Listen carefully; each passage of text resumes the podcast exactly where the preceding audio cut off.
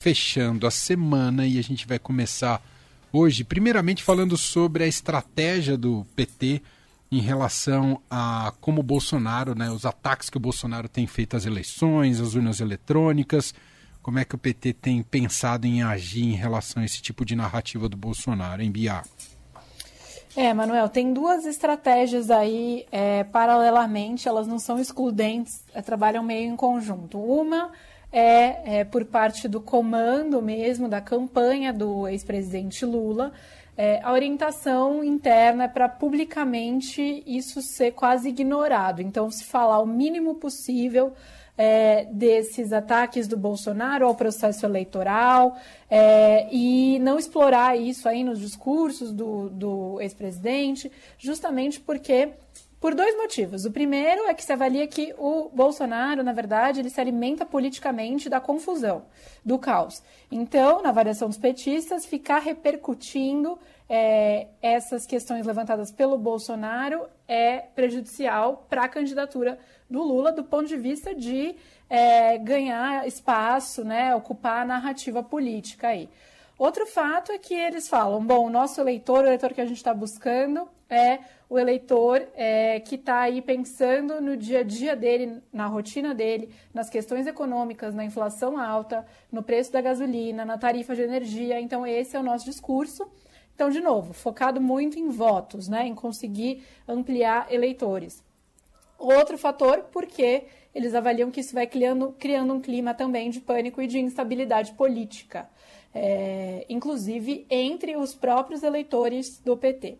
É, isso é a estratégia da campanha, do discurso, da parte de vista de como conseguir ampliar aí o arco de apoio do Lula entre o eleitorado.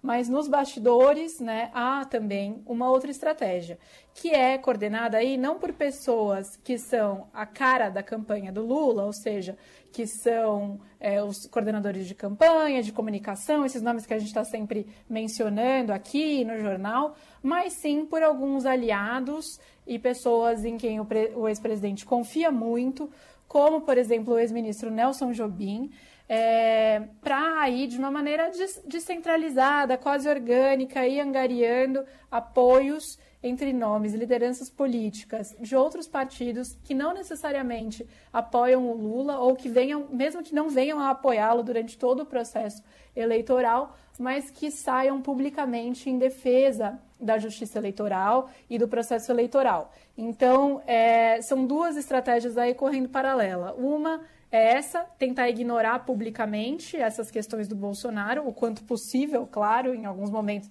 é, o próprio Lula já comentou, já repercutiu essas falas do Bolsonaro, mas a ideia é não focar nisso em nenhum momento, e enquanto nos bastidores vai se criando, tentando criar esse apoio, aí de uma maneira suprapartidária, costurando é, conversas aí com os militares, né? O Jobim é também esse emissário do Lula é, junto aos militares. Isso a Vera Rosa, colunista do Estadão, já tinha revelado no jornal há algumas semanas.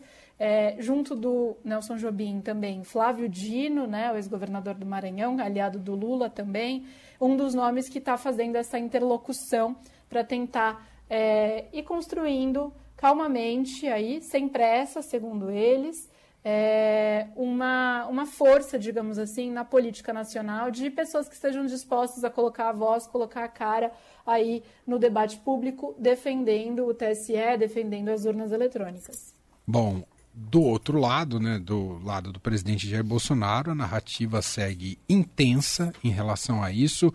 Hoje ele voltou a defender as Forças Armadas e fez críticas indiretas ao Supremo Tribunal Federal. Hoje não foi diretamente às eleições, às urnas, mas ao Supremo, que é um embate bastante antigo, desde que ele assumiu o poder. Declarou, ele participou aqui no Barro Branco, aqui em São Paulo, justamente, que é a Academia de Polícia Militar, uh, teve uma formatura de oficiais e ali ele fez discursos muito vinculados, inclusive, a esse que ele entende como um eleitorado fiel dele ou apoiadores fiéis dele. Né? Ele declarou: Nós, pessoas de bem, civis e militares, precisamos de todos para garantir a nossa liberdade, porque os marginais do passado hoje usam de outras armas, também em gabinetes com ar-condicionado, visando roubar a nossa liberdade, foi a fala do presidente Jair Bolsonaro. Quer dizer, do, do lado do presidente, aparentemente não vai ter recuo mesmo, né, Bia?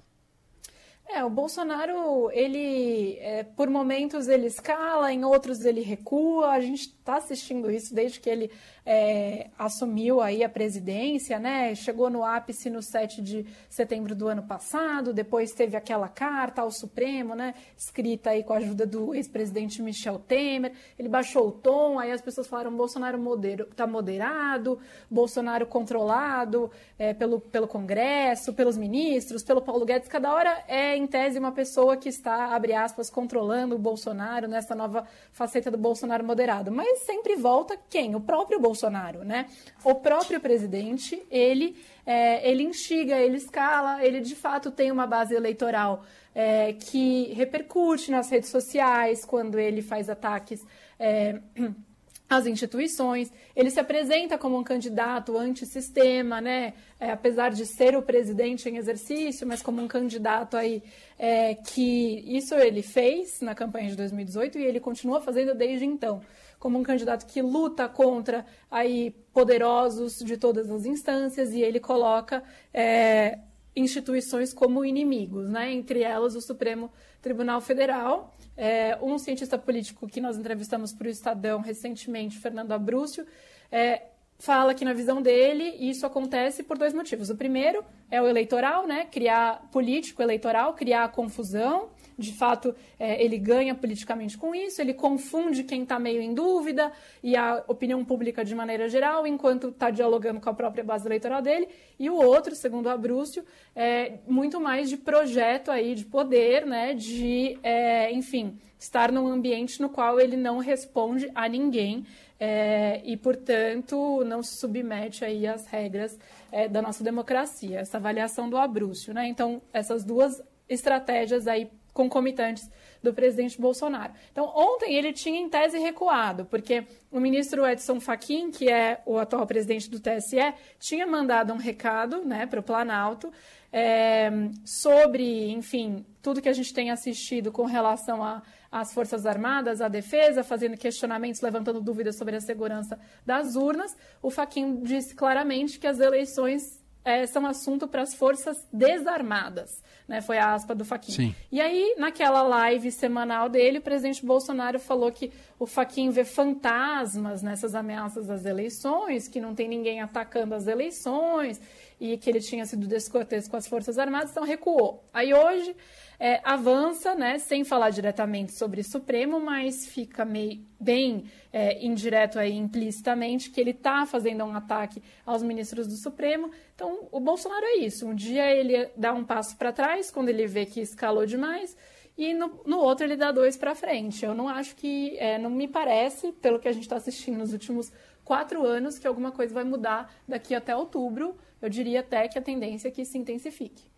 É, e, eu estou vendo aqui uma notícia saiu agora há pouco da TV Globo que o Tribunal Superior Eleitoral concluiu hoje, sexta-feira 13, para os supersticiosos, o tipo uhum. tipo de conclusão vai ao, desmonta a tese da sexta-feira 13. Concluiu na sexta-feira 13 a última rodada de testes públicos de segurança nas urnas eletrônicas que serão usadas nas eleições e, segundo a corte, os investigadores não conseguiram alterar nenhum voto, mudar resultado da urna ou fraudar o processo eleitoral.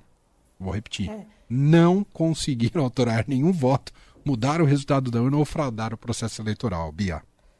Ontem, é, o, esse discurso do Faquin ele foi feito quando o ministro, é, junto com os demais ministros do TSE, visitou, é, os ministros visitaram aí a sala onde se estavam fazendo esses testes com relação às urnas. É o tipo de evento, e eu, é, eu cobri Brasília aí por quatro anos, especificamente o judiciário, então cobri bastante o TSE nos anos eleitorais, aí 2014 especialmente, é, é o tipo de evento que passava batido em outros anos, Emanuel e Leandro, assim, não era o tipo de coisa que, que repercutia, que gerava tensão, esses testes das urnas, é, que, né, eleição após eleição confirmam aí a inviolabilidade da, das urnas eletrônicas. E nesse ano, o, não só o Faquin foi lá, como ele estava ao lado dele com é, uma série de ministros, entre os quais os dois ministros do STF que também, assim como o Faquin, compõem o TSE hoje, o Alexandre de Moraes e o ministro Ricardo Lewandowski, que vão ser presidente e vice-presidente é, do TSE a partir de agosto, portanto, durante as eleições. Então, o discurso do Faquin, naquele cenário, chamando a atenção da imprensa para aquele ato de certificação das urnas, para esses testes sobre as urnas, é, para a confiabilidade do processo eleitoral, junto com Alexandre de Moraes e Lewandowski, é um recado muito claro é, do, da mensagem que, que o tribunal quer passar e de que eles estão, apesar de haver algumas divergências em termos de métodos ali, interno, entre, dentro do, do Supremo, mas que é, eles estão em consonância, em harmonia sobre essa defesa do processo eleitoral. Muito bem, só para a gente fechar rapidinho, Bia, você queria uh, destacar alguma coisa que devemos esperar para a semana que vem, é isso? Bom, semana que vem a gente tem na quarta-feira é, do lado do PT o casamento do Lula com, é, com a Janja, né? Que é a, a nova esposa dele. Hum, é, achei então que eles já estavam ter... casados. Não teve uma festa ou não? Eu tô desmemoriado. Vai ser, vai ser semana que vem, ah, na quarta-feira, dia 18. É, vai ser um evento convida... político ou não, Bia? Eles não, não querem que seja um evento político. É, há políticos, claro, que são próximos do, do ex-presidente, que foram convidados. É, mas é claro que isso vai repercutir no noticiário político é, de uma maneira ou de outra, vamos conferir. E no mesmo dia, em tese, seria o dia que é, a, a, o PSDB, junto com o MDB e o Cidadania, anunciariam aí quem é o candidato único que vai, hum. é, que vai disputar a eleição por essa ter, chamada terceira via é, era um, uma data que estava estabelecida lá atrás, quando ainda tinha União Brasil nessa lista, né? Não há é, muita expectativa que se chegue a uma conclusão, mas é, é esperado pelo menos que o resultado da pesquisa, que está avaliando a viabilidade do nome do Dória e da Simone Tebet, seja divulgado nesse dia 18, para, enfim, pelo menos dar uma satisfação aí e apontar qual deve ser o caminho. Muito bem, vamos aguardar para ver se de fato no dia 18 uh, ah, teremos esse casamento político ou não. O outro casamento afetivo está programado e já está celebrado, né?